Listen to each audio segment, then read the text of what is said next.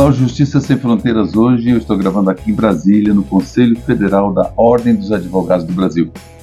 E o meu convidado, ele é conselheiro federal da Ordem dos Advogados do Brasil, pelo, pela OAB de Rondônia, é, e também procurador nacional de prerrogativas do Conselho Federal, além de professor e advogado atuante é, em Rondônia e Acre em especial. Eu falo com Alex Sarkis.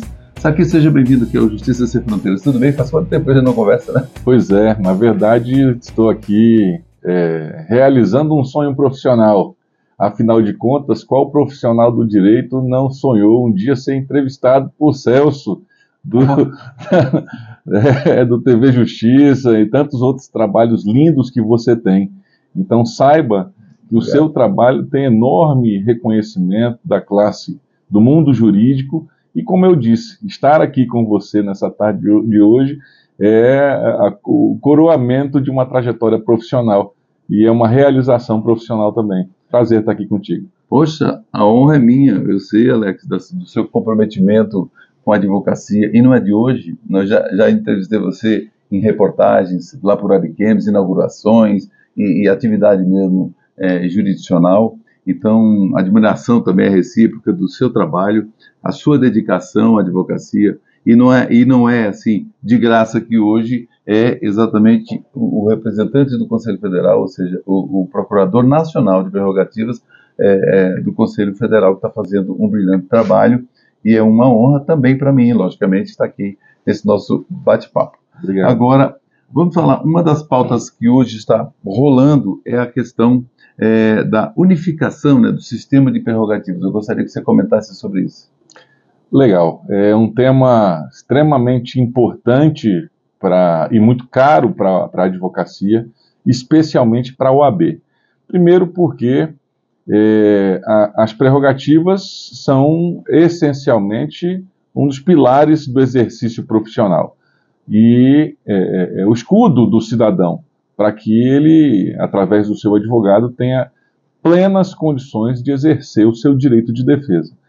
Uma das missões, uma das, das razões de existir da OAB é também e, e, e, principalmente a defesa das prerrogativas. Para isso, eh, nós sabemos que a OAB é uma entidade grande, está presente em todos os estados da federação, na maior parte das subseções dos municípios brasileiros, não todos, porque é, é, estruturalmente é quase impossível, mas na grande maioria dos municípios nós temos as nossas subseções e é, é, nós diagnosticamos durante esse, esse ano de gestão, junto com o Breyer na Comissão Nacional, é, uma, uma falta de uniformidade na estrutura, no, no sistema de defesa de prerrogativa das subseções, de muitas seccionais, e essa falta de uniformidade acabava muitas vezes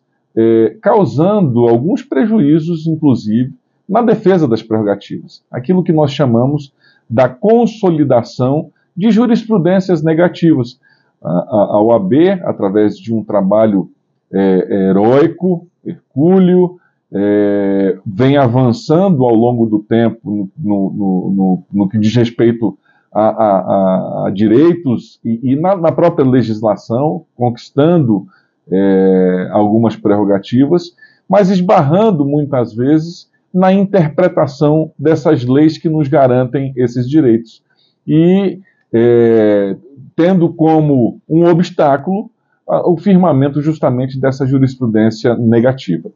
E nós diagnosticamos também, Celso, que muitos, muitas dessas, dessas, desses julgamentos que não reconhecem ou relativizam as prerrogativas é, assim chegaram a essa conclusão por uma certa deficiência de, de atuação da OAB. Nós também fazemos a nossa meia-culpa, mas é, isso reconhecendo o trabalho heróico é, de, que, de inúmeros advogados que trabalham honorificamente Brasil afora.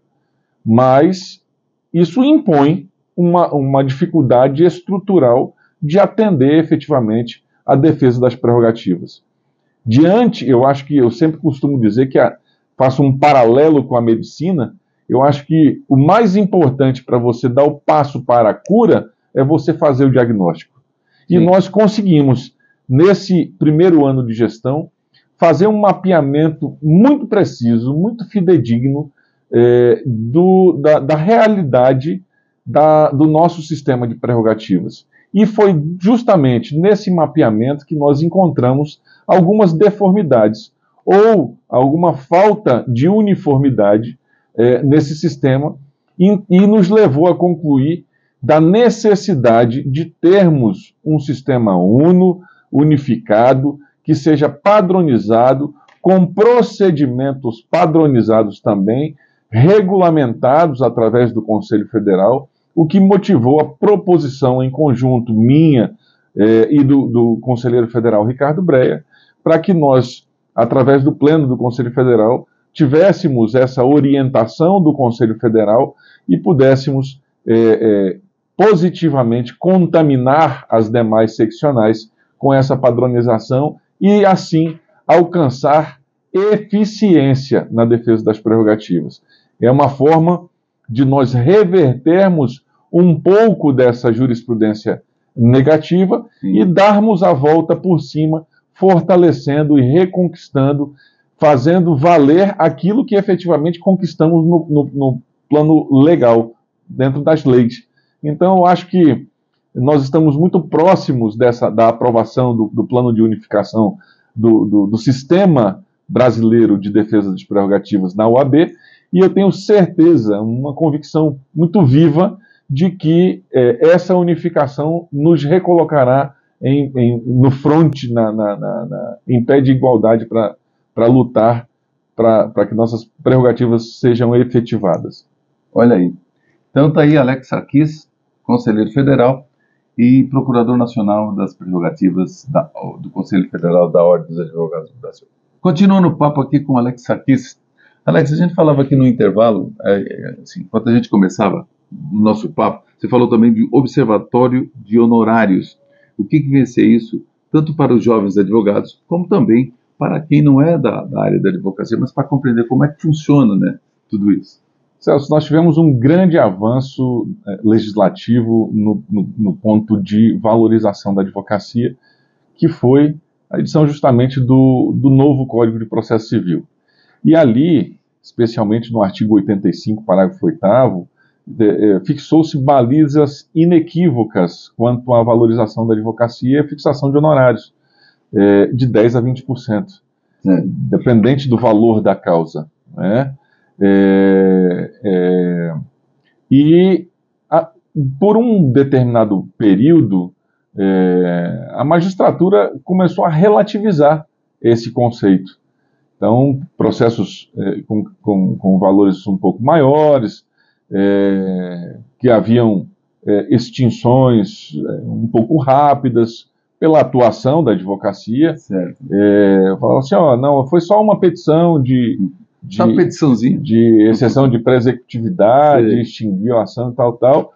É, a ação é de 10 milhões, eu não vou fixar é, 10% de honorários, porque é, é muito para uma petição só. Então, vou fixar ali é, 10 mil reais. Então, houve uma série de deturpações, de, relativ de relativações Sim. desses valores que são muito claros. É uma conta aritmética, está tá na lei. É, então, é, a advocacia começou a se insurgir pelas vias recursais dessa, desse aviltamento dos honorários. A, a, a advocacia acionou a Ordem dos Advogados do Brasil e nós, através da Procuradoria, nos, é, é, nos filiamos a esses processos ingressamos como assistente desses advogados nesse processo e como interessados, que é a OABE, na valorização da advocacia, e participando do julgamento do repetitivo, de um, de um, de um repetitivo na Corte Especial no início desse ano, onde saímos é, é, vencedores e lá na Corte Especial ficou determinado que o que vale é o texto da lei. Então, é, a lei está escrita, a conta está descrita, é, é, não tem a discussão. A Corte Especial reafirmou o que está escrito na lei e, pasme, ainda assim, nós tivemos notícia de que alguns tribunais e alguns magistrados é, é, estavam com relutância de cumprir a lei e a, a, interpretação fixada pela Corte Especial do STJ, que é a última, é a última, quem tem a última palavra nessa matéria. Então, o Conselho Federal, através de uma proposição minha e do, do nosso vice-presidente Rafael Orne, é, o Pleno aprovou a criação do Observatório Nacional de Honorários. O que é isso?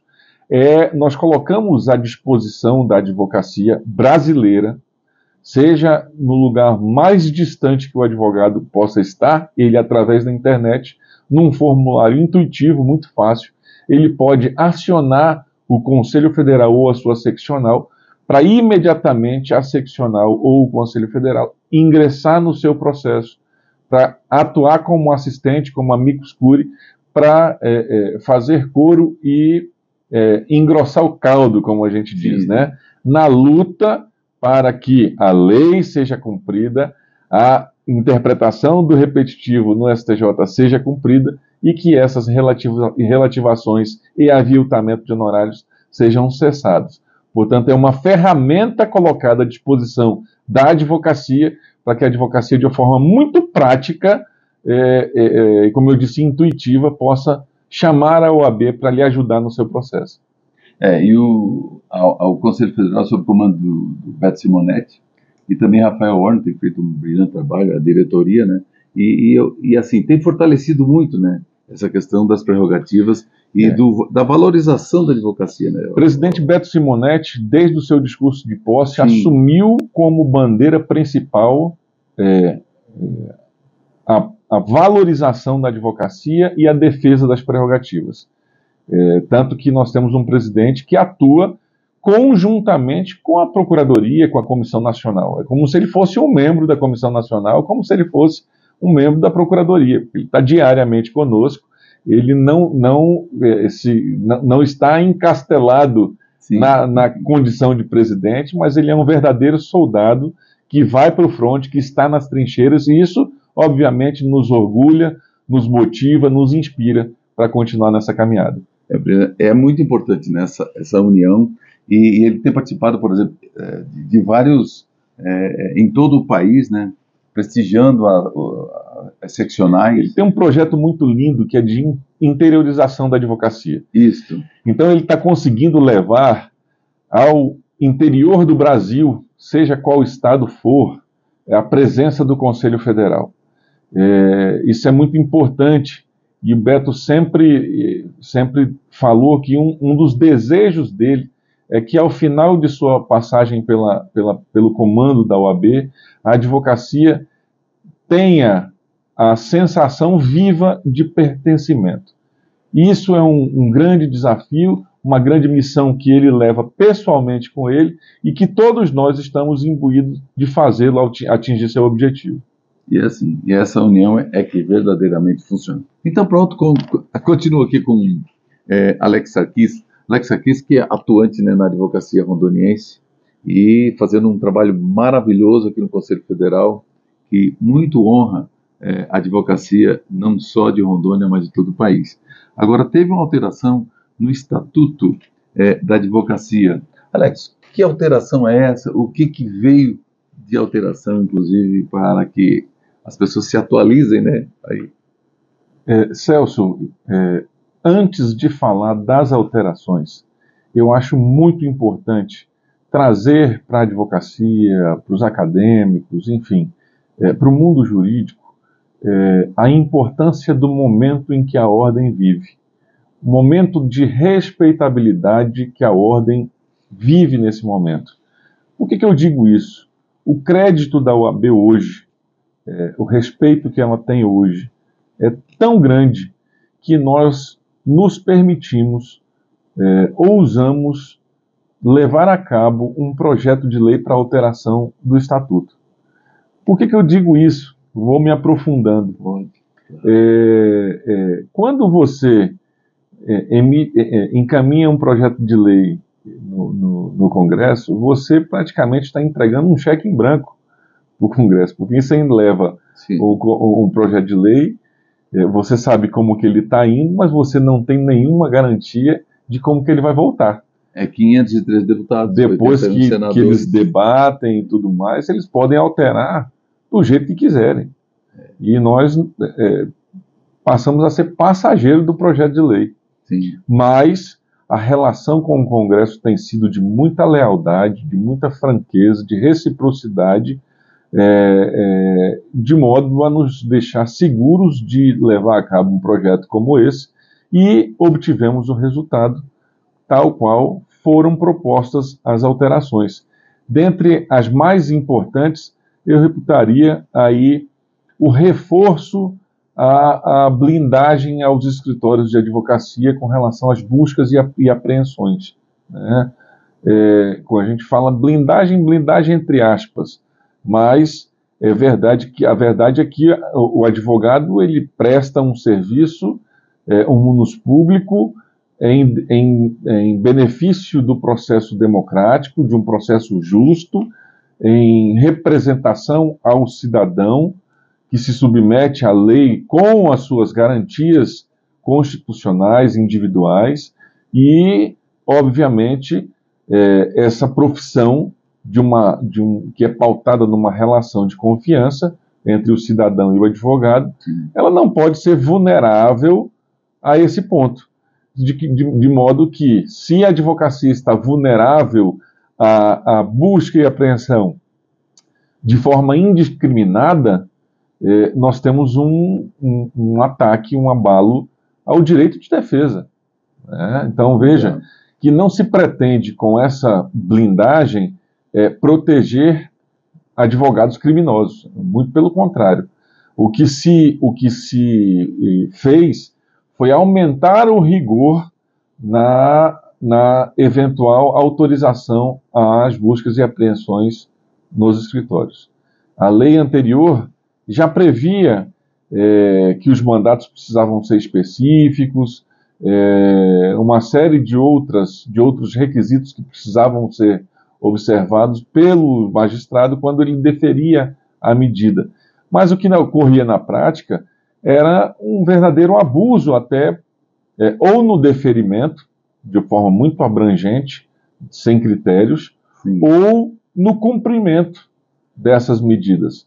Então, veja bem, um, um advogado que tem um, um, um escritório é, é, com busca e apreensão no, no, no, seu escritório, a polícia ia lá e arrecadava tudo que estava no escritório do advogado, computador, tinha, tinha casos de busca e apreensão de mesa, cadeira, ar-condicionado, frigo, frigobar. Acabava com o trabalho, não dava um negócio, um negócio sem propósito. O que tem que ser, o que, que nós defendemos, o que a lei diz, o que foi reforçado agora. É, busca e apreensão é medida excepcionalíssima em escritórios de advocacia. E o que deve ser buscado e apreendido são objetos e provas estritamente relacionadas ao crime então ao crime investigado. Sim. Então, é, não se pode permitir é, é, essas buscas autoritárias, abusivas, que muitas vezes inviabilizavam o escritório. E muitas vezes nesse escritório haviam vários outros associados que nada tinham a ver com a, bu com a é, busca. Exato, acaba Então nós precisamos ter essa, essa, essa. E mais, mesmo o advogado investigado, ele advoga para outras pessoas que não tem nada a ver com aquilo. Sim, que e, levou o computador, levou é, o equipamento. Então essas, né? esses outros clientes acabam sendo prejudicados também. Então vejam que é, um, é uma discussão muito mais complexa do que o discurso raso de que se estão querendo blindar advogado, é, é, é, é, blindar, dificultar a investigação sobre crime, investigação sobre organizações criminosas. É. Não é se passar a mão na cabeça, né? Não é passar a mão na cabeça. Muito pelo contrário. Nós queremos que quem é, cometa crime responda por eles, Exatamente. mas que responda estritamente por eles. Não as pessoas que estão na órbita, sejam profissionais que trabalhem com, eventualmente com esse advogado, ou sejam outros clientes que nada têm a ver com a investigação e é. não podem ter a sua vida inviabilizada por conta disso. É verdade. Então é uma, uma espécie de modulação dessas buscas e apreensões. E, e isso é, nós conseguimos aprovar. Também aprovamos a, a, uma, uma outra medida que vem a valorizar a advocacia, principalmente do âmbito criminal, que é a garantia de liberação de até 20% é, no caso de bloqueio universal de bens para fins de pagamento de honorários advocatícios. Sim. Na prática, o que, que significa Sim. isso? É, eu tenho uma determinada investigação, o juiz vai lá e bloqueia todos os bens daquele investigado ou daquela empresa. Como que com todas as contas bloqueadas, todos os bens indisponíveis, sem, sem nenhum recurso nem fonte financeira, como é que alguém vai contratar um advogado? Até. É, eu preciso pagar um advogado. exatamente. Então, nós garantimos que a pessoa possa contratar o um advogado e que, em caso de bloqueio universal de bens, é, esse advogado apresente o contrato de honorários e até o limite de 20% daquilo que foi bloqueado possa ser liberado diretamente para o advogado é, é, como, como, honorários advocatícios. Certo. Então, nós garantimos que a advocacia criminal possa receber é, o, o, seu salário, o fruto do seu trabalho, através dessa medida. Tem uma exceção a essa regra, Sim. que é, é, essa regra não se aplica a crimes relacionados ao tráfico de droga. Ponto. Fora essa exceção, se aplica em todas as questões, e volto a dizer, em caso de bloqueio universal. Se o bloqueio não for universal, o cliente pode vender outra coisa que está desbloqueada para fazer o pagamento. Se bloqueou tudo, de onde ele pode tirar a renda? É. Outra grande conquista, outra alteração que nós temos também para a advocacia criminal são as férias dos advogados criminalistas, porque no processo criminal não havia a suspensão dos processos durante o recesso forense. E isso uhum. foi estendido para, para os processos criminais também. Então, são, são várias outras alterações, não, é mas o, é, de tudo, o que eu mais destaco não são as alterações em si, elas foram importantes. Foram conquistas, assim, é, é, é muito significativas para a advocacia, mas é, é muito emblemático o momento que a ordem vive, o momento de respeitabilidade, isso que eu volto a falar. A confiança que as instituições e os poderes têm tido na ordem e, e, e, isso reflete em todas essas conquistas que a gestão do presidente Beto Simonetti tem, tem almejado e tem alcançado. É, e a OAB é uma, é uma instituição que, na verdade, ela não é de hoje, né? Sobre a questão do processo democrático no Brasil, é uma questão que é uma responsabilidade. A OAB sempre marcou muito firme essa questão do Estado Democrático de Direito, então, eu vejo assim no, que o momento o Brasil vive um, né, tempos estranhos, né, com relação a, a ataques à, própria ordem institucional, né. Então, é uma coisa que parabéns aí, viu, Alex?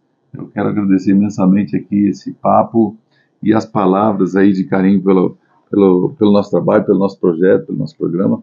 E aí, meu colega de advocacia agora, Alex aqui. Seja bem-vindo à advocacia. Te desejo toda a sorte e prosperidade em nossa, nossa honrosa carreira. Eu tenho certeza, por conhecer a sua trajetória profissional, que você terá um, um caminho exitoso. Afinal de contas, é, uma das nossas grandes missões é a pacificação social. Exato. E você tem isso, independente de, de, de, ser ou não advogado, você é um, um ser humano iluminado e eu tenho certeza que você vai alcançar essa nossa missão com facilidade e, e, e, com muita responsabilidade. Aqui eu volto a falar da, da alegria de estar mais uma vez aqui é, com o teu trabalho, ao lado do teu trabalho, agora no podcast Justiça Sem Fronteiras, mas renovando toda a admiração pela tua trajetória profissional, que muito nos inspirou no passado, inspira, eu tenho certeza, que continuará inspirando tantas outras gerações é, jurídicas que, que, que, estão por vir. Não, mas estamos juntos aí. Comunicação, direito, são coisas que andam junto. É, a questão do a questão humanitária, a questão de cidadania é uma coisa que tem que estar no nosso DNA, tem que estar nas nossas veias. Então, isso é uma coisa que também muito me honra e você também tem um compromisso muito grande nisso. Obrigado também aqui pelo por prestigiar o Justiça Sem Fronteiras, que é um projeto bacana, que a gente está levando sempre a informação, o debate para a nossa audiência. Obrigado. Alex. Tamo junto. E, e até a próxima. Até a próxima. Tchau, tchau.